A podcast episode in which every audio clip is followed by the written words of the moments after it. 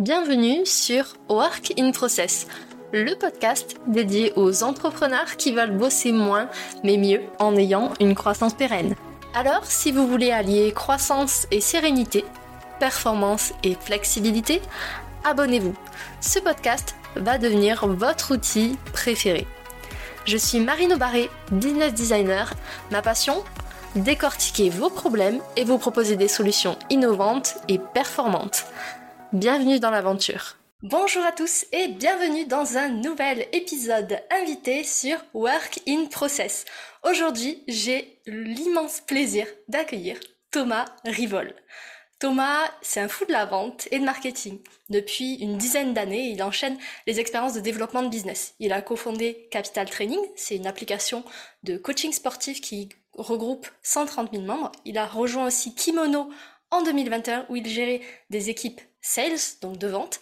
Et depuis, il a créé avec son frère Maxime, salut Maxime, le Sales Lab. C'est une entreprise qui aide plus de 400 entrepreneurs à ce jour à booster leurs ventes. On s'est connus sur LinkedIn et je dois vous avouer, j'adore son approche directe et franche du marketing. Salut Thomas, comment vas-tu? Hello Marine, bah écoute top, merci beaucoup pour l'invitation, ça fait plaisir. Très content de passer sur ce programme et écoute au top, ça va super. Et toi? Bah écoute, ça va très bien aussi. Je suis ravie que tu aies accepté mon invitation. Et comme je sais que toi, tu es un mordu de vente, tu un expert, j'avais envie de dégrossir avec toi pour notre audience un sujet qui est encore un petit peu flou, j'ai l'impression, chez les entrepreneurs. Et ce sujet, c'est l'account-based marketing. Et plus précisément, comment est-ce qu'on peut toucher ses clients au cœur avec cette méthode? Parce que bah, comprendre son utilisateur pour mieux le servir, c'est la base. Mais sur le net, on voit un petit peu de tout. On ne sait pas trop à quelle table aller manger. Et bah, des fois, c'est une prise de tête pour trouver la méthode qui va convenir à la fois à notre client et à notre business. Mais avant de rentrer sur le sujet, est-ce que tu es OK pour nous partager ton meilleur souvenir de Noël? Yes, alors c'est une bonne question. En fait, quand tu m'as parlé de ça, j'ai creusé pour, euh, pour essayer de trouver quelque chose de d'un peu original. Et je me suis rappelé d'une histoire euh, que mes parents m'ont racontée il y a quelques temps. Mhm. En fait, quand j'étais gosse, euh, très tôt, j'ai voulu savoir si le Père Noël c'était une connerie ou pas. Euh, donc, je cherchais tous les moyens et tous les subterfuges pour me renseigner. Et en fait, j'ai fini par un jour me planquer derrière le sapin un soir. donc le soir entre le 24 et le 25 si je dis pas de conneries donc avant d'aller me coucher histoire de voir s'il y avait des cadeaux qui allaient être déposés dans la nuit tu vois, j'avais déposé un morceau de pain, un verre d'eau et tout pour les reines, histoire de voir s'il y avait vraiment un truc qui se passait. et donc, en fait, je me suis planqué dans le sapin sans que personne ne me voie. J'ai dû poireauter, je pense, facile une heure et demie, euh, jusqu'à ce que mes parents arrivent et déposent le cadeau. Donc, bien évidemment, j'avais cramé le truc. Euh, et j'étais assez gamin, je devais avoir, euh, je sais pas, j'étais en maternelle à l'époque. et mon grand jeu après, c'était de faire croire à mes copains à l'école que le Père Noël existait vraiment et que je l'avais vu. Donc, je faisais en sorte, en fait, de leur poursuivre leur truc, leur rêve, en disant, mais les gars, je l'ai vu, euh, j'ai discuté avec lui, je l'ai croisé, etc. Donc, voilà, bref. Je me suis rappelé de cette histoire. Et, euh, je crois que c'était le début de mon game de, tu vois, raconter des histoires, faire du storytelling, etc. C'est ça, j'allais dire, tu faisais déjà du marketing, en fait, finalement. Grave, j'aimais trop ça, tu vois. J'adore ce type d'histoire, franchement c'est génial. Moi j'ai découvert que euh, le Père Noël n'existait pas, et désolé d'ailleurs s'il y a des personnes qui pensaient qu'il existait. Euh, j'ai découvert que le Père Noël n'existait pas en fait en préparant le repas de Noël avec euh, ma maman dans la cuisine. La porte était fermée et du coup normalement je pouvais pas voir ce qu'il y avait au salon, sauf que bah, j'ai regardé par le petit trou de la serrure et bah, je me suis aperçue en fait que le Père Noël ressemblait beaucoup à mon papa. Ouais, je vois très bien. Mais voilà, en fait, on est malin, tu vois. On veut pas se faire berner, on voulait absolument connaître la vérité, donc il fallait trouver un subterfuge. Il fallait trouver des choses pour euh, rétablir la vérité. C'est exactement ça. On était stratège dès l'enfance. on essayait de l'être en tout cas, tu vois. Ouais, voilà. Et du coup, donc ça c'était ton, meilleur souvenir et en fait ton expertise aujourd'hui c'est un peu le cadeau que tu vas faire aux personnes qui vont écouter cet épisode. Donc encore merci d'avoir accepté. Est-ce que tu peux nous présenter en quelques mots le concept d'account-based marketing pour les personnes qui ne le connaissent pas? Qu'est-ce que c'est et comment ça fonctionne? Yes, c'est en fait un nom qui peut paraître euh, un, peu barbare, euh, déjà parce que c'est un acronyme, en plus parce que c'est en anglais, puis en plus parce que ça parle de marketing, et souvent quand on parle de marketing, il y a toujours des noms barbares. Euh, l'account-based marketing, c'est simplement une méthode, on va dire, de marketing, donc pour attirer des clients potentiels et des prospects, euh, qui passent euh, non pas par une prospection un peu vénère et globale, mais qui passe par du contenu de qualité qui va être euh, spécifique à une audience particulière. C'est pour ça qu'on parle d'account base. En gros, c'est basé sur un compte, en gros, de, manière, assez simple. Donc le but, au lieu d'avoir la, pyramide de, de contenu habituel, c'est-à-dire on a le contenu en haut, ensuite on va nurturer un peu l'audience, et après en bas, on va les taper dans une toute petite portion de l'audience pour faire des ventes. on va retourner cette pyramide.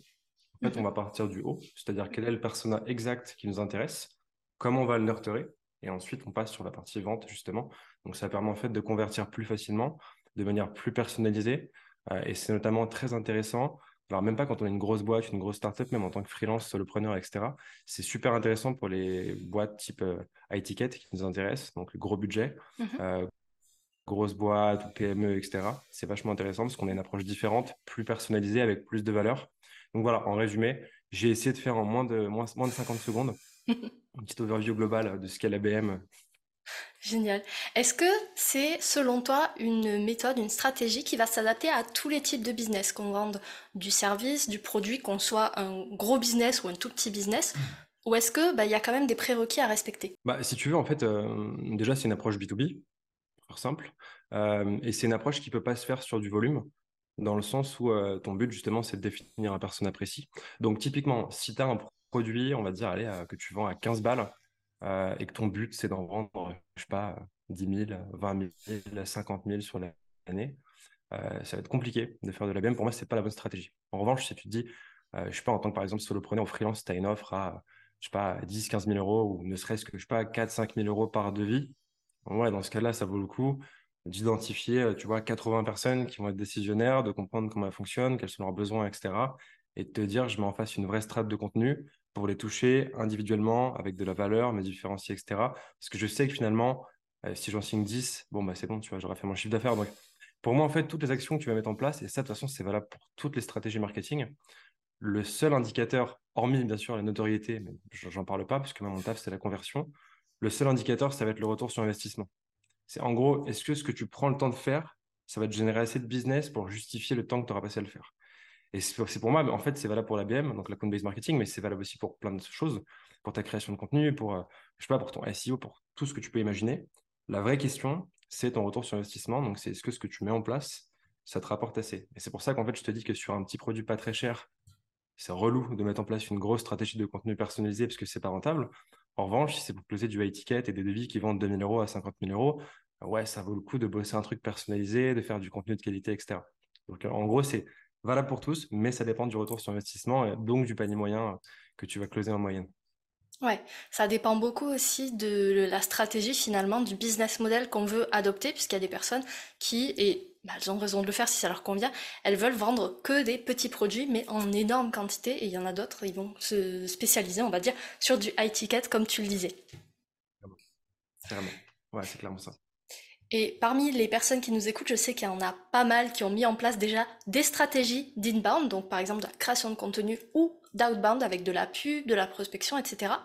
Selon toi, est-ce que euh, on peut appliquer l'account-based marketing, donc l'ABM, aux stratégies qui sont déjà en place, ou est-ce que ça demande de retravailler les stratégies qu'on avait jusqu'à présent? En fait, ça va dépendre, je pense, de ta stratégie personnelle de création de contenu. Euh, est-ce que tu as une stratégie? Tu sais, souvent, on parle du tofu, mofu, bofu, donc les contenus euh, top of funnel pour faire la découvrabilité, ensuite le middle of funnel pour faire du, nurturing, euh, et puis à la fin, le bottom pour convertir. Donc, en fait, ton tofu, ça va être des contenus assez larges. Donc, typiquement, là, c'est pas de la BM puisque c'est ultra spécifique. au contraire, c'est pas spécifique du tout. C'est ultra large. Les contenus ils peuvent être plus spécifiques, ils peuvent apporter plus de valeur. Et je sais que tu vois, alors après, bon, il y a toujours différents concepts de marketing et on aime bien, tu vois, les, les segmenter et les cloisonner. Mais je pense qu'en fait, quand tu captes l'intérêt de chacun, tu peux te faire une sorte de mélange sans forcément nommer ta stratégie. Typiquement, tu vois, euh, moi, je sais que dans mon cas, je fais quelques contenus, on va dire, euh, tofu sur LinkedIn, mais très peu, parce que ça me gonfle. Alors, je sais que ça fait grossir l'audience, mais ça me gonfle. Par contre, j'essaie de, faire beaucoup de mots Et en fait, sur mes mots donc, qui sont censés nurturer, apporter de la valeur et une perspective différente, sans rentrer sur des thématiques trop mainstream, euh, je sais que j'ai différents personas. Et donc, en fait, quand je fais un contenu mofu, je vais m'adresser à un persona précis. Mhm. Donc, ça, en fait, ça peut limite être considéré comme de la BM, dans le sens où, en fait, tu vois, je sais qu'il y a une problématique précise d'un persona précis, j'y apporte une réponse, et ça fait partie de ma strate, en fait. Donc, en fait, tu peux tout mélanger. Le seul sujet, en fait, c'est que plus tu vas créer de contenu, plus tu auras de ressources pour ton account-based marketing. tu vois. Alors que ce soit pour des nouveaux clients, que ce soit pour potentiellement upsell des clients existants, tu vois, tu as différentes manières d'appréhender la chose. Mais, mais quoi qu'il en soit, pour moi, tout passe par le contenu. et plus tu veux être pertinent dans ton, contenu, plus tu dois, on va dire, être spécifique et segmenter ton approche. Puisque finalement, en fait, si tu, parles à tout le monde, l'approche que tu vas voir, les conseils que tu vas donner vont être cool, mais pas super applicables et pas super pertinents. Donc j'aime bien cette approche, tu vois, de me dire, tu as un peu de tofu, et en fait, ton ABM, il vient dès le début via ton contenu. et le but, en fait, c'est ça. Tu sais, je dis souvent qu'en fait, dans la vente, euh, tu peux être le meilleur closer euh, ou le meilleur closeuse de ce que tu veux, mais le, but, en fait, c'est pas de closer. Le but, en fait, c'est de mettre assez de valeur sur la table et assez de confiance pour que les gens aient envie d'acheter chez toi. Et c'est ça, en fait, pour moi, le vrai sens de l'inbound marketing euh, au sens large, au-delà de la découvrabilité et de générer des leads. Tu vois, c'est comment tu fais pour répondre à cette équation de vente qui est valeur plus confiance égale vente. Donc la valeur, tu la mets sur la table avec des bons contenus, puis la confiance, elle vient à force de poster des choses qui vont intéresser les gens, à force de poster des conseils pertinents et actionnables, ils vont finir par avoir confiance en toi. Et donc, en fait, tu n'as pas à vendre. Quoi. Les gens viennent à toi pour acheter directement. Tu vois, ça inverse un peu le rapport. Donc, c'est un peu dans cette logique globale. Euh, j'ai grave divagué sur le truc, mais parce que je kiffe le sujet. c'est pour ça que je t'ai proposé d'en parler. C'est parce que je sais que j'aurai un épisode pépite avec ça. Et d'ailleurs, tu as soulevé plein plein de points intéressants, mais je voulais pas te couper dans ton explication parce que moi aussi j'adore j'adore ce type de sujet. Donc ce qui est important, ça va être de connaître votre cible, ce que j'ai noté. Mais ça, c'est valable pour tout, pas qu'en marketing finalement, en produit, ça marche aussi. De bien connaître votre cible pour pouvoir bah, bien cibler votre message ou votre création de contenu euh, en l'occurrence. Ça va être aussi de voir des techniques qui existent, essayer de les mixer. Moi, je fais pareil que toi, je fais du tofu pour euh, bah, avoir un peu de visibilité. Et ensuite, bah, avec mon mofu, je réponds directement aux problématiques que j'ai avec mes prospects, avec mes clients. Et très étonnamment, mais pas tant que ça en fait, euh, ça résonne chez d'autres entrepreneurs. C'est-à-dire qu'il y a quelque temps, j'ai fait un post pour automatiser euh, sa partie financière. Quand on est solopreneur ou quand on est une agence, c'est hyper relou de gérer les factures, les devis, tout ça. Et donc j'ai fait un post avec des idées d'automatisation. Bizarrement, j'ai eu trois leads après ce post. Simplement parce que, ah, bah, comme tu disais, c'est une action laser sur un problème très précis, une, une personnalité très précise, et du coup, bah, c'est beaucoup d'autant plus efficace. Ah, mais clairement. Mais tu sais, d'ailleurs, moi, je le vois sur LinkedIn, les contenus qui marchent le moins, on va dire, entre guillemets, dans ce que, dans ce que je produis, euh, c'est généralement ceux qui me rapportent le plus de business. Pourquoi? Parce que justement, ils sont spécifiques et actionnables. Donc, en fait, tu peux faire un post un peu marrant ou un peu coup de gueule euh, sur une thématique RH euh, ou sales, un truc qui t'a saoulé et tu vas faire 3000 likes. Cool. Ton ego, il est flatté, tu es content. et après, tu vas faire un post très, très spécifique qui va faire 80, 90, 100 likes, tu vois, mais très spécifique. Donc vraiment sur une audience précise. Et là, tu vas recevoir 5 messages privés, 8 demandes de rendez-vous, enfin, tu vois. Donc en fait, pour moi, c'est comment tu jongles un peu entre les deux. Mais je suis convaincu que cette approche par le marketing de contenu et le contenu efficace et actionnable, c'est ça aussi qui fait la, différence, tu vois. C'est qu'en fait, il faut que ton contenu soit pas juste à consommer. Il faut que ce soit une, une, base, une checklist, un truc à faire qui puisse se mettre en pratique. Et en fait, on voit beaucoup de contenu ultra pertinent. Et je trouve que souvent, euh, enfin pas souvent, mais de temps en temps, il manque une petite variable qui est OK, je kiffe, mais comment je fais pour le mettre en place? Est-ce que tu as quatre étapes à me donner, un, sens, tu vois? En fait, tu comprends le concept, tu dis c'est cool, mais c'est comme par exemple, là on parle d'ADBM, donc on, capte l'enjeu, tu vois, je pense que les personnes qui nous écoutent vont comprendre le truc. Après, la question, ça va être comment je le mets en place? Parce que en fait, si tu n'as pas ça, tu vas dire super, j'ai une bête d'idée, par contre, demain matin, pour la mettre en place, je ne saurais pas comment faire. C'est justement la question que j'allais te poser. les questions. on, est connecté aujourd'hui, c'est incroyable. Bah, très simple. Bah, parfait, tu vois. Donc, non, mais très simple pour le mettre en place. Euh, je ne sais pas quelle est ton audience, si c'est plutôt euh, des euh, freelance, solopreneurs, sales de différentes boîtes, salariés de différentes boîtes, je ne sais pas trop. Est-ce que tu as une indication par rapport à ça? Peut-être que je pourrais du coup ajuster un peu. Ouais. Les, personnes qui nous écoutent, ça va être pas mal de solopreneurs. On a des CEO de start-up et euh, des managers aussi d'agences. Ok, bon, parfait. On va faire euh, global, on va dire. Euh, je parle du persona, on va dire, allez, solopreneur, mais je pense que les CEO pourraient aussi se reconnaître dedans et potentiellement sous-traiter du coup cette partie contenu à leur équipe marketing ou leur équipe sales.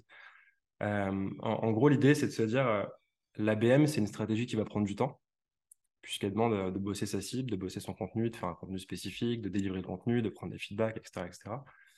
Donc on va se dire que c'est pour des euh, gros budgets. Et pour, alors ça dépend de chacun et de son état d'avancement, mais on, va dire que ça va être pour le top, top 20%, top 10% peut-être même de nos devis. C'est-à-dire, je sais pas, pour certains solopreneurs, des devis à 4-5 000 euros, pour certaines startups, des devis à 40-50 000, j'en sais rien. Chacun voit à midi à sa porte. Pour sa plus grosse offre, en fait. Ouais, exactement. Plus grosse offre, soit de l'accompagnement personnalisé. Souvent, pour les solopreneurs, ça va être euh, du temps humain. Donc, euh, soit de l'accompagnement euh, en coaching, voilà, soit peut-être de la prod sur, sur les personnes qui font de l'exé, de la prod qui va prendre du temps et qui vont vendre cher. Donc, voilà. On va partir de ça. Une fois qu'on a ça, on définit la cible. Quelle cible Quels sont ses besoins Quelles sont ses envies Quelles sont ses problématiques Et pourquoi ces cibles font appel à moi? Tu vois, histoire de savoir vraiment sur quel point, toi, tu as un levier qui va être intéressant et euh, qui ne va pas entrer en collision avec ce que quelqu'un d'autre pourrait faire pour cette boîte ou pour cette personne. Donc, tu pars de ça, tu vas définir les besoins et les problématiques exactes, et à partir de là, en fait, tu as ton, euh, ton résumé, en fait, ton, euh, ton sommaire, on va dire plutôt. Tu as le sommaire des thématiques que tu dois aborder pour apporter de la valeur. Et donc, en fait, tu n'as pas peut-être cinq points de friction, et sur les cinq points de friction, tu vas apporter cinq réponses différentes que tu peux sous-découper en différents postes avec différentes approches.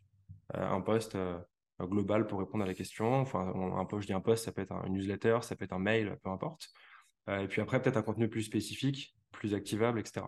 Et donc, en fait, tu prends ces thématiques-là, tu apportes tes réponses de manière différente à chaque fois, tu ta strat, et ensuite tu te dis, soit je fais une logique de contenu pur et dur où je passe par LinkedIn directement, potentiellement, soit je délivre sur ma newsletter, parce que je sais que mon persona est présent dessus, soit mon persona, il lit pas ma newsletter, il n'est pas sur LinkedIn parce qu'il n'a pas le temps. Donc je vais lui shooter un mail mais ça va pas être un mail de prospection, ça va être un mail très spécifique. Euh, et soit c'est des personnes qui sont déjà clientes et, qui te connaissent, soit c'est des personnes qui ne te connaissent pas. Et donc, en fait, ça va être une sorte de prospection, mais une prospection par la valeur. C'est-à-dire qu'en fait, dans ton approche, tu vas pas dire euh, Hello, euh, j'ai un super truc qui va te permettre de faire X, Y, Z. Tu vas lui dire Hello, je pense que tu as telle problématique. Et j'ai déjà accompagné 50 personnes. D'ailleurs, à ce sujet, j'ai fait un blog post il n'y a pas longtemps sur cette thématique euh, ça prend 30 secondes. Si tu veux te checker, je te laisse le lien. Et en fait, c'est une approche que j'aime beaucoup. Euh, parce que souvent, les approches de prospection, elles sont commerciales. On te vend un truc, tu as un call to action, tu vois. C'est exactement Quand tu arrives en fait avec une approche en disant, tu vois, je prends quelqu'un pour l'amener finalement dans mon tunnel de conversion avant de le closer, c'est un truc qui est, euh, qui est, surprenant, qui est différent. Tu vois, je sais que si, par exemple, toi, si demain, tu as une problématique énorme sur, je sais pas, un axe XYZ de ton business, tu vas avoir cinq personnes qui vont t'écrire par mail tu en as quatre qui vont te proposer de payer ou de booker un rendez-vous pour résoudre cette problématique. Et tu as la cinquième qui va te dire euh, J'ai un article pour toi. Ça a aidé 100 personnes qui sont exactement dans ta situation et ça va te prendre 30 secondes pour le lire. Tu vas cliquer direct sur le truc. Et potentiellement, si tu as kiffé, tu voudras les suivants. Donc, tu vas t'abonner au blog, tu vas t'abonner à la newsletter, peu importe. Et donc, en fait, toi, du coup, en tant que, que, sales, on va dire, quand tu vas prospecter, tu fais rentrer des gens sur du coup ton tunnel, dans ton tunnel. Ça te permet ensuite de les nurturer avec de la valeur. Et donc, on rentre dans cette logique après de contenu euh, qui te permet d'attirer des leads, de les nurturer et de ne pas chercher à les closer, de les laisser venir à toi. J'adore. Je, tu m'as embarqué dans ton voyage et j'étais en train de me dire, bah effectivement, côté stratégie, moi j'en suis à telle étape, etc. Et franchement, j'espère que vous qui nous écoutez, ça vous apporte beaucoup de valeur. Euh, en tout cas, moi je trouve que c'est hyper précieux. Du coup, pour récapituler cette explication, la première chose, bah déjà, c'est de connaître votre business, quelles sont vos offres, euh, quelle est l'offre que vous voulez vendre via l'account-based marketing. Ensuite, c'est connaître votre cible, mais ça, vous commencez à être habitué. C'est connaître ses pain points, ses points de douleur, ses besoins. Une fois que vous avez retiré ces données, finalement, c'est bah, prendre chacun des pain points, des points de friction, comme tu dis, et de voir quel type de contenu tu peux créer avec ça. Parce que ça peut être des posts LinkedIn, ça peut être, moi je fais du podcast par exemple, Ça peut être plein plein d'outils différents. L'idée c'est de créer du contenu là où est votre cible. Pourquoi? Parce que bah, si vous créez du contenu par exemple sur Facebook et que votre cible n'écoute que des podcasts, vous n'avez pas un très très bon ROI du coup et c'est pas très stratégique. Donc regardez où elle est, postez là où elle est. Et euh, j'ai beaucoup aimé aussi ton approche de la prospection. Euh, j'ai un petit peu la même que toi, c'est-à-dire que ben moi je vends pas en fait. Je dis toujours je ne sais pas vendre, euh, vendre au sens classique du terme, c'est-à-dire que ben, moi je préfère donner des conseils, même quand je fais des cafés virtuels, je donne beaucoup de valeur. Et derrière, les gens ils se disent Tiens, c'est pertinent, les choses que tu m'as données gratuitement, tu m'as fait une masterclass pendant 15 minutes, ben, j'ai envie de rebooker un rendez-vous avec toi. Et ça, c'est une façon de créer du contenu, certes qui n'est pas palpable, mais qui apporte beaucoup de valeur à votre cible en fait. Et c'est comme ça qu'on devient mémorable. Clairement. Tu sais, j'ai pour habitude de dire qu'en fait, les gens n'achètent pas à ceux qui vendent, euh, ils achètent à ceux qui donnent. Non, même différemment, je dis, ils n'achètent pas à ceux qui prennent, ils achètent à ceux qui donnent. Et donc, en gros, ton but à toi, euh, tu sais, je te parlais de l'équation de la vente, c'est exactement ça, en fait, c'est valeur et confiance. Ton seul but, c'est ça. Euh, et, ce qui est cool, c'est qu'en fait, bon, il y a plein de boîtes qui prospectent énormément, mais il y a peu de gens qui donnent de la valeur continuellement de manière, tu vois, non calculée. Et, ce qui est drôle, c'est que souvent, on me dit, ouais, mais en fait, si je donne de la valeur, genre en tant que solopreneur ou solopreneuse, tu vois, si je donne de la valeur, ça, mon, produit, mon service vont en pâtir. Parce qu'en fait, euh, j'aurais déjà donné des choses, tu vois. Et ce à quoi je réponds, mais en fait, euh, l'information, si ton prospect la veut, il va sur Google, tu vois, il tape trois mots-clés. Alors oui, il va prendre un peu plus de temps, mais il va la trouver. Et donc, en fait, le sujet, c'est que vu que l'information, elle est fluide et que tout est accessible en 0,33 euh, secondes un peu partout, alors peut-être un peu plus en cherchant, mais en moins d'une minute, tu vois, le game, c'est est-ce que tu veux que ce soit tes concurrents qui donnent cette valeur, qui créent de la confiance, etc., et qui récupèrent tes leads? Ou est-ce que tu es prête à, donner un peu de valeur, tu vois, et, à créer une relation de confiance, et donc toi, du coup, à onboarder tes clients? Et pour moi, c'est toujours le sujet, tu vois. C'est, pour moi, c'est ceux qui donnent le plus. Euh, alors, bien sûr, tu donnes, il faut aussi savoir au bon moment euh, mettre une limite et dire, OK, là, c'est payant. Tu vois, c'est... Après, parfois, tu as l'autre extrême, c'est genre, je donne tout, mais du coup, je close pas, je fais jamais de vente, mais je donne, tu vois. OK, cool, mais euh, l'air de rien, on, genre, on fait du business, tu vois, on n'est pas on n'est pas une asso. Donc en fait, c'est comment tu doses ça mais je suis convaincu que ceux qui donnent le plus en tirent le plus de fruits. Euh, et en plus, je trouve que c'est une logique ultra positive, tu vois, où tu, partages de la valeur, et ça, ça, tire le marché vers le haut, dans le sens où euh, chacun va se mettre à partager ses, conseils. Alors après, on va nous dire oui, mais du coup, euh, on entend tout et n'importe quoi. Cool, mais au moins, tu as de l'info. Après, tu testes, tu vas pêcher. Je préfère, tu vois, avoir, je sais pas, voir 20 posts sur le même sujet, quitte à avoir des opinions contradictoires et à me dire, je vais pêcher ici ce qui m'intéresse, là ce qui m'intéresse, et j'ai, enfin, et je teste personnellement, qu'avoir euh, rien, tu vois, et galérer et justement aller piocher à gauche à droite. Euh. Donc non, je pense que c'est une logique qui est positive pour tout le monde, euh, que ce soit pour toi à titre perso déjà, pour la création de ton audience, et puis en plus de ça, pour tes prospects et pour, tout le monde. Quoi. Je te rejoins totalement. Il faut savoir que même si vous donnez par exemple des tutos ou des process, ou même vous, vous faites une explication entière de comment vous fonctionnez, c'est pas parce que vous expliquez ça que les gens vont le faire en fait. Il faut savoir que la plupart des gens, ils ont la flemme. ils ont la flemme, ils vont pas prendre le temps de monter, bah, par exemple, tout un tunnel d'account-based marketing, sachant que bah, y a d'autres personnes, d'autres experts qui vont le faire à leur place et qui vont probablement le faire mieux qu'eux. Donc en fait, donner, ça permet, comme tu disais, de créer une relation de confiance qui est hyper important dans un processus commercial, mais même humain. Et en plus de ça, bah, ça va montrer que oui, vous savez de quoi vous parlez en fait. Donc n'hésitez pas, posez des tutos, posez vos process, dites les étapes à suivre pour débloquer une des problématiques de votre client. Parce que le but, c'est pas juste de l'accompagner du point A au point B. Ouais, et je pense en fait du coup à toutes les personnes qui, euh, qui font du conseil. Euh, et, c'est drôle parce que comme tu l'as dit tout à l'heure, j'ai été pendant longtemps dans le sport euh, avec une app de coaching sportif et j'ai plein de potes qui étaient coachs sportifs, etc. Et en fait, il y a une sorte de, de, de non-dit, de secret de polychinelle un peu dans ce milieu. Euh, en, fait, on pense que quand tu fais appel à un, coach ou à un consultant, euh, c'est pour avoir de la valeur, c'est pour avoir, tu vois, des conseils, etc. Et oui, ça peut être le cas. Mais très souvent, c'est juste pour te botter le cul et pour passer à l'action. En fait, tu prends, euh, alors sans, parler des, meilleurs coachs sportifs, de ceux qui accompagnent des athlètes de très haut niveau, etc., je ne parle pas de ça. Mais le, coach sportif basique, tu vois, qui est sûrement talentueux, qui a son diplôme, etc., lui-même sait très bien que ce qu'il va donner comme programme alors même si c'est personnalisé, etc., euh, et qui va faire payer, du coup, je sais pas, 50 euh, balles de l'heure, 100 balles de l'heure, j'en sais rien, euh, la personne en soi, elle peut le trouver gratos sur Google ou sur n'importe quelle app ou à 10, 15, 15 balles, tu vois. La raison pour laquelle tu vas prendre un coach, c'est quand tu vas te dire, aujourd'hui, je m'entraîne pas parce que j'ai la flemme, ton coach, il va te dire, t'amènes ton cul, tu viens t'entraîner et tu m'envoies euh, si je suis pas avec toi, tu m'envoies la photo de ce que tu as fait, tu m'envoies les photos de ce que tu bouffes, etc. Et donc, en fait, souvent, quand tu fais appel à des consultants, euh, c'est aussi pour un coup de pied au cul et pour la structuration. Ce qui veut dire qu'en fait, c'est généralement, c'est ça. C'est coup de pied au cul pour le passage à l'action et structuration pour savoir comment y prendre. Ce qui veut dire qu'en fait, même si tu, vas, si tu donnes beaucoup de valeur et tu vois, moi, des conseils sales, j'en partage tous les jours, quasiment tous les jours. Euh, et je peux partager plein de choses qui sont soit dans la formation sales qu'on a, soit euh, que, je, que je peux mettre en place parfois en, accompagnement et en coaching, tu vois. Mais en fait, on s'en fout, puisque les gens, ils viennent pas chercher cette information-là, ils viennent chercher plus, ils veulent un accompagnement, ils veulent savoir en fait, ok, j'ai cet ingrédient, cet ingrédient, cet ingrédient. Maintenant, comment je fais pour les mettre ensemble? Comment je les mets en place? Tu vois, c'est comme un, cuistot. Euh, demain, et chez Best, il partage euh, sa, meilleure recette en disant il faut 500 grammes de lardon, machin, truc. S'il n'est pas avec toi, je peux t'assurer que le plat, il n'aura pas le même goût. Que, tu vois ce que je veux dire? Pourtant, tu as tous les ingrédients. Donc, en fait, il t'a dit qu'il fallait faire ci, qu'il fallait faire ça mais il va t'apporter une brique d'expertise en plus. Et donc, c'est ce que je réponds souvent aux personnes que j'accompagne en, accompagnement, tu vois, et en coaching, qui me disent euh, Ouais, mais si je donne trop de valeur, euh, je suis cuit, tu vois, je tue mon business. En fait, pas du tout. Tu donnes de la valeur pour prouver ton expertise, pour faire monter la dose de confiance, monter la dose de valeur.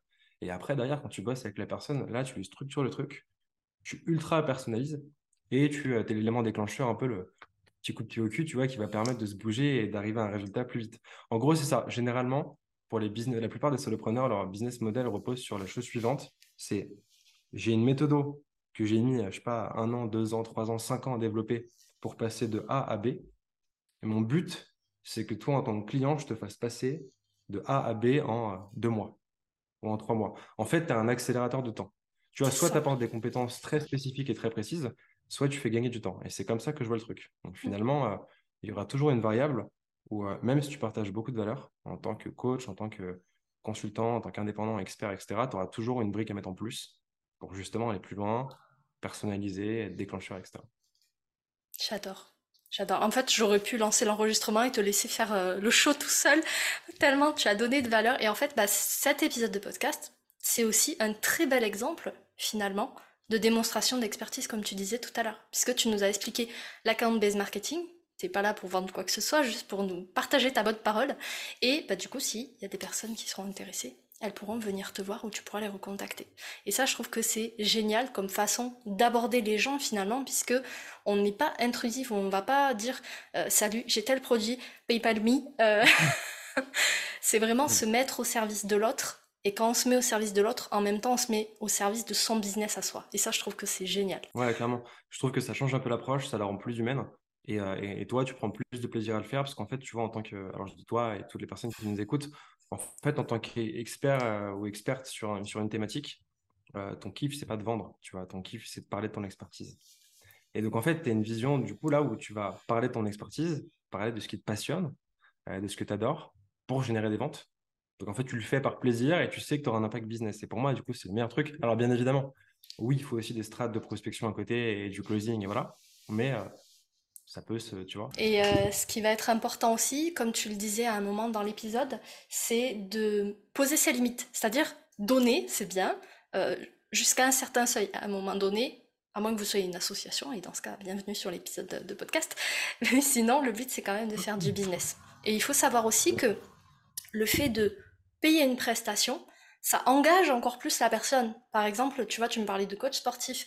Euh, tout à l'heure, moi j'en ai pris un l'an dernier parce que j'en avais besoin et euh, bah, j'ai souvent eu la flemme de faire mon sport. Je me suis dit, euh, je paye quand même ce coach sportif, donc juste pour ça, bah, je vais faire ma séance de sport. Mais clairement, mais c'est pour ça, tu sais que l'exemple du coach sportif, c'est un des plus parlants, parce qu'en soit quasiment tout le monde veut se mettre au sport, ou fait mm. du sport, c'est tu vois, une thématique ultra, ultra large, et tout le monde a la flemme, en résumé. Mais c'est-à-dire que tu vois, mais moi je sais que genre, je suis un passionné de sport depuis longtemps, je m'entraîne tous les jours, des gens, j'ai la flemme. Alors que pourtant, je fais partie peut-être de l'extrême, tu vois, qui, kiffe le sport, qui kiffe ça. Genre, j'ai ma salle chez moi, j'aime trop le sport, tu vois. Et pourtant, parfois, je me lève le matin et je suis en mode, euh, ouais, flemme. Et ce que j'ai fait, du coup, alors que je connais très bien les exercices, tu vois, ma diète, pareil, je sais quoi bouffer, etc., j'ai quand même pris un coach.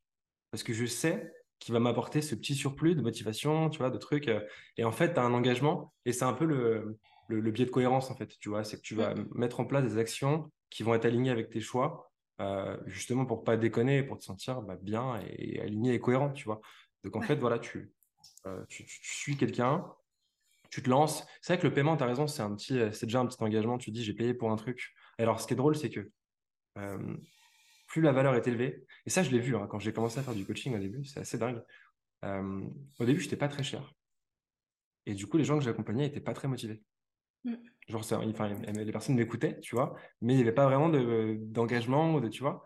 Et petit à petit, j'ai monté mes prix aussi, parce que forcément, j'avais une hausse de la demande. Donc, tu vois, histoire de faire tenir sur un planning, j'ai fini par monter les prix.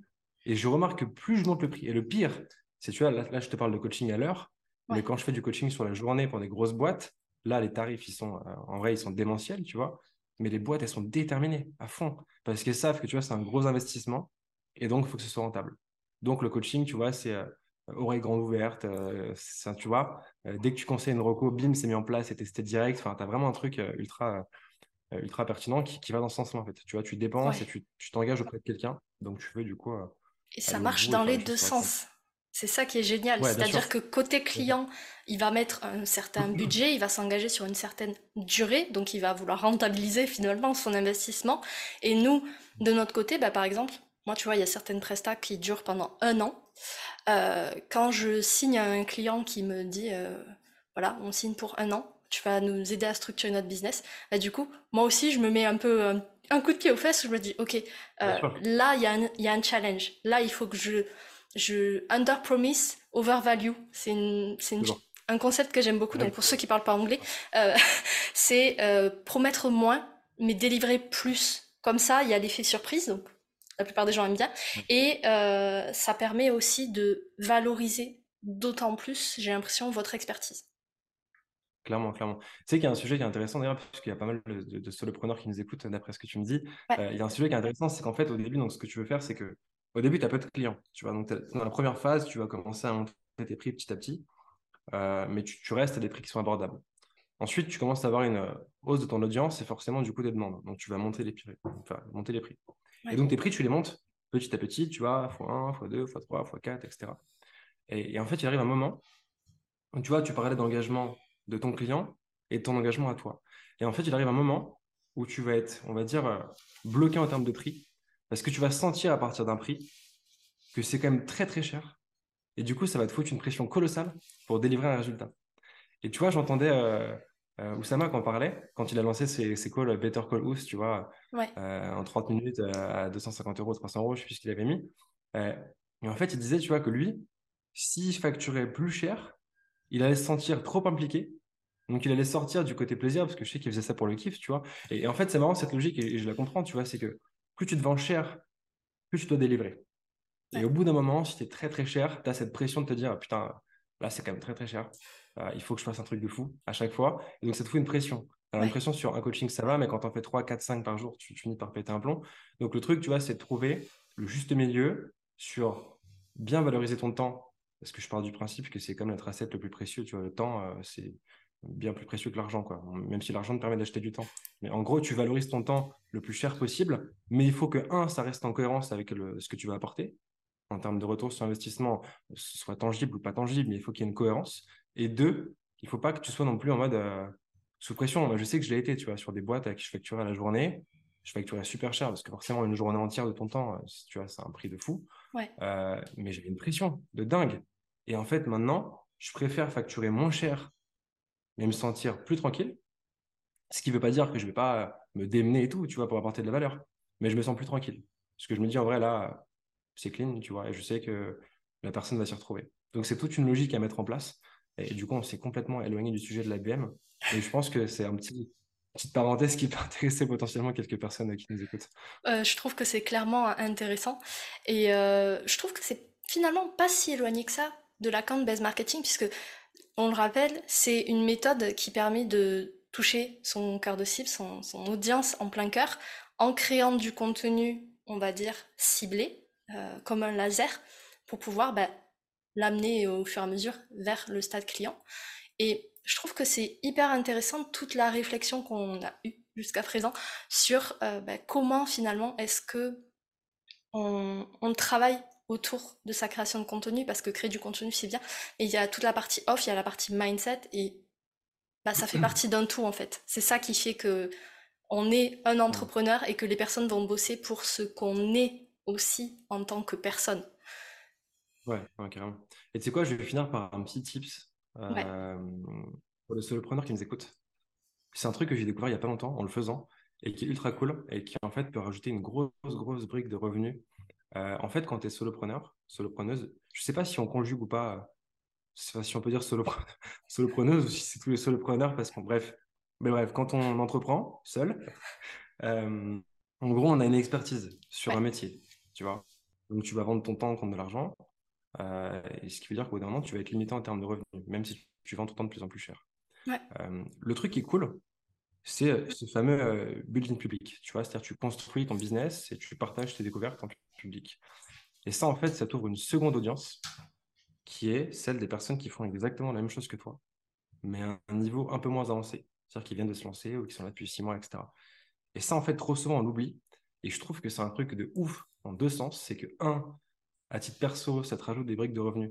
Tu vois, nous, en fait, avec mon frère, alors on, va dire qu'on a un collectif ensemble, du coup, la, boîte, le Sales Lab, mais on a plutôt deux solo business, tu vois, où chacun, on intervient sur des choses différentes.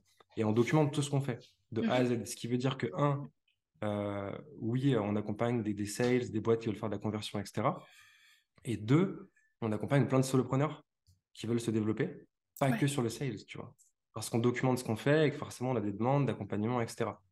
Et ce qui veut dire qu'en fait, n'importe quelle personne qui documente son parcours, donc oui, pour, reprendre mon truc, un, c'est intéressant pour toi au niveau de ton business, puisque ça va t'ajouter des briques de revenus en parlant de quelque chose que tu connais très bien. Deux, c'est super intéressant pour ton audience, puisqu'elle va choper de la valeur. Et en fait, plus tu partages de choses, plus ça fait grandir ton marché et plus ça permet à chacun d'aller vite. Tu vois. Donc c'est un truc que moi j'aimerais bien, enfin je le vois de plus en plus se développer euh, euh, sur LinkedIn. Euh, alors ça ne pas dire, tu vois, dire tout ce que tu fais de A à Z, partager tes secrets, etc. Mais c'est documenter, apporter un peu de valeur, tu vois, et penser en mode, oui, je suis en solo business, mon focus c'est mon business, c'est mon expertise, etc. Mais il y a peut-être un game aussi, tu vois, sur aider les gens qui font la même chose que moi, mais à un stade moins avancé, pour leur faire gagner du temps qui en plus est un truc qui est monétisable, tu vois, qui apporte de la valeur. Donc je trouve que c'est un win-win et c'est ultra cool. Donc je veux juste caler ça parce que je sais pas si chacun y a pensé, mais tu vois, en plus, ça permet de répondre à une problématique énorme, euh, celle du solopreneur qui est solo et qui vend son temps contre de l'argent, donc qui va euh, toucher un plafond de verre. Là, en fait, avec l'approche de documentation de ton parcours, tu as un moyen d'avoir un produit, tu vois, un truc productisable, je sais pas, une micro-formation, euh, des, des templates Notion, j'en sais rien, tu vois, mais un truc carré que tu peux vendre pour le coup at scale et que tu le vendes à une personne, 100 personnes, 1000 personnes, bah, ça te coûte pas plus cher. Et si tu le vends à 50 balles, euh, tu vois, à 1000 personnes, tu vois ce que je veux dire? Donc en fait, c'est un truc qui est cool, je pense, pour tout le monde, parce que ça apporte de la valeur et qui en plus de ça euh, te permet de rajouter des lignes de revenus, tu vois, et c'est vraiment pas négligeable. Enfin, pas, pas négligeable. Quand tu as une bonne audience, en vrai, c'est un truc qui est assez cool. Ouais, en fait, c'est prendre des bribes de son parcours, de l'expérience qu'on vit en tant qu'entrepreneur, et euh, rendre ça entre guillemets productisable pour pouvoir aider plus de personnes parce que bah, forcément au bout d'un moment on peut pas accompagner tout le monde euh, nos journées ne font que 24 heures et du coup bah, si la volonté c'est euh, d'aider un maximum de gens bah, forcément à un moment donné il faut passer aussi par des produits comme ça ou par de la diffusion un petit peu plus massive ouais clairement et ce qui est cool d'ailleurs c'est que tu vois on va nous dire ah ouais mais si tout le monde se met à faire ça c'est toujours les mêmes questions, tu vois. Bah, c'est génial. C'est génial si tout le monde fait ça. Tant mieux, tu vois. En fait, pour moi, plus tu as de concurrents sur un marché, plus ça tire le marché vers le haut. Parce qu'en fait, tu vas te différencier avec la valeur, tu vois. Donc, ça va t'inciter. Ce qui est drôle, c'est qu'en fait, quand tu es solo sur un marché, tu peux faire ce que tu veux. à t'es peinard, tu vois. Alors, généralement, quand tu es solo sur un marché, c'est pas très bon signe, tu vois. Moi, je sais que, tu vois, quand, quand tu investis un peu dans quelques boîtes et tout, tu regardes le marché, s'il n'y a pas de concurrence, tu te dis merde, à moins que ce soit un produit révolutionnaire, s'il n'y a pas de concurrence, tu dis, ça, ça pue un peu comme, tu vois. Mais donc, en fait, ce truc de concurrence, si tout le monde se lance, tu vois, ça va pousser le marché vers le haut. On aura de plus en plus de valeur, tu auras de plus en plus de choix. Et en fait, in fine, pour le consommateur final qui va se bouffer les contenus, ce sera beaucoup plus intéressant, tu vois. Plus d'offres, plus de valeur. Euh. Non, je trouve que c'est assez cool. Un truc j'ai hâte, en fait, de voir ça se développer euh, et de voir chacun, tu vois, partager un peu son parcours, partager ses trucs. Euh, j'ai hyper hâte de voir ça. Pareil. Bah, du coup, en fait, c'est de l'account-based marketing, mais basé sur une échelle business en entier et pas que sur du marketing, finalement. Merci sur un autre personnage. Ouais. Merci beaucoup pour tout ce que tu nous as partagé. C'était vraiment un moment génial. J'espère que vous qui écoutez, vous avez passé aussi un super moment. Euh, avant de terminer cet épisode, vu qu'on est sur le calendrier de l'avant de Working Process, je vais te proposer, Thomas, de participer au Santa Fast. C'est mon mini-jeu. Euh, le principe, c'est un Fast and Curious, comme tu as dû le voir sur d'autres médias, mais version Noël. Est-ce que tu es prêt? Ok. Ouais, let's go, c'est parti. Alors, 24 au soir ou 25 au matin 24 au soir. Vrai sapin ou sapin artificiel? Euh, Sapin artificiel pour les thématiques un peu d'écologie en ce moment. Je vais me faire des potes. cadeau sur liste ou cadeau surprise? Surprise. Fort. Ils sont pas mal ceux-là.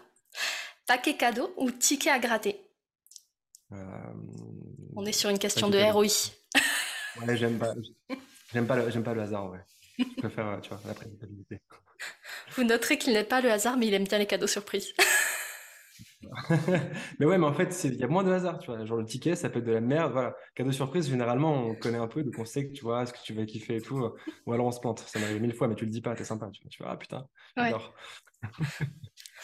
du coup, avant-dernière question de ce Santa Fast Noël formel ou Noël plutôt décontracté? Ah, Décontracté. En vrai, je m'en fous complètement. C'est juste pour kiffer avec mes potes, ma famille. Euh, pas du, formel coup, du tout. Du coup, pour la confidence, est-ce que tu as une casquette à Noël? Je sais pas, on verra. Mais tu vois, les rouges, je suis un peu dans le thème déjà. tu, tu me diras après Noël, du coup.